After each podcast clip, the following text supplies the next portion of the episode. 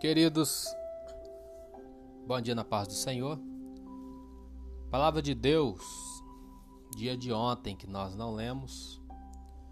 Segunda-feira, lição de número 2, segundo trimestre de 2021.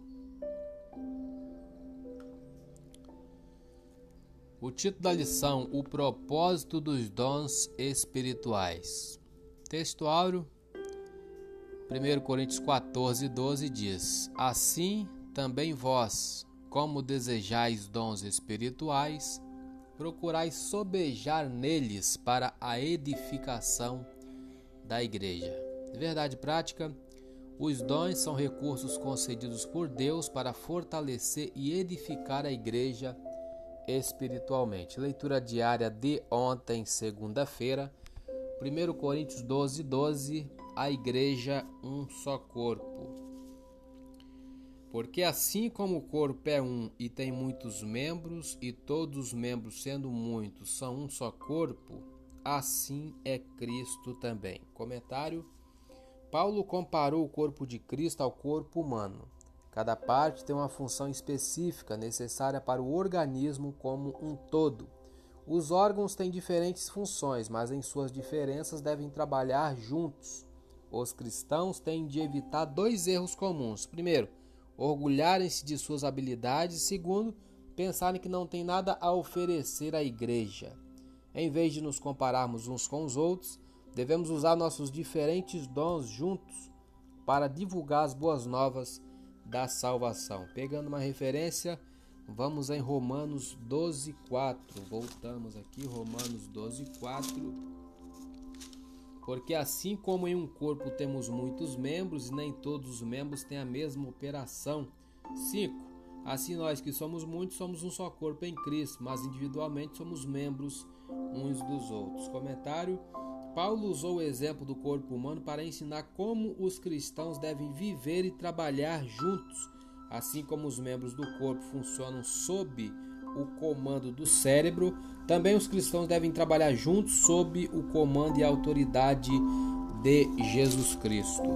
Ainda temos tempo, uma outra referência, Efésios 4, 4 e 16.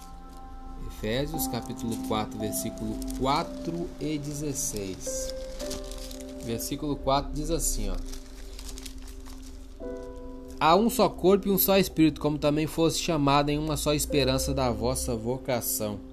E o versículo 16, é, pegando o 15, antes, seguindo a verdade em caridade, cresçamos em tudo naquele que é a cabeça Cristo, do qual todo o corpo, bem ajustado e ligado pelo auxílio de todas as juntas, segundo a justa operação de cada parte, faz o aumento do corpo para sua edificação em amor. Comentário: Alguns cristãos temem que qualquer erro possa destruir seu testemunho em relação ao Senhor. Consideram sua própria fraqueza e sabem que muitos que não são cristãos parecem ter um caráter mais forte que o seu. Como podemos crescer em Cristo? A resposta é que ele nos reúne em um corpo, um grupo de indivíduos unidos pelo propósito e amor mútuo e pelo Senhor. Se qualquer um deles tropeçar, o restante do grupo estará presente para levantá-lo e ajudá-lo a andar novamente com Deus. Se uma pessoa pecar, poderá se recuperar por intermédio da graça, conforme Gálatas 6. Enquanto isso, o restante do corpo, os outros membros, continua a dar testemunho da verdade de Deus.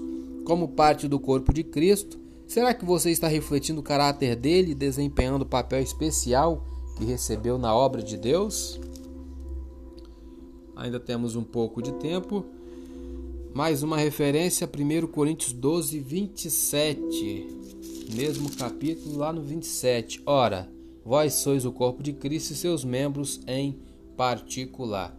Eu sou Elias Rodrigues, essa foi mais uma leitura diária de hoje, ou de segunda-feira, né? Compartilhe essa mensagem com seu grupo de amigos e que Deus nos abençoe. Amém.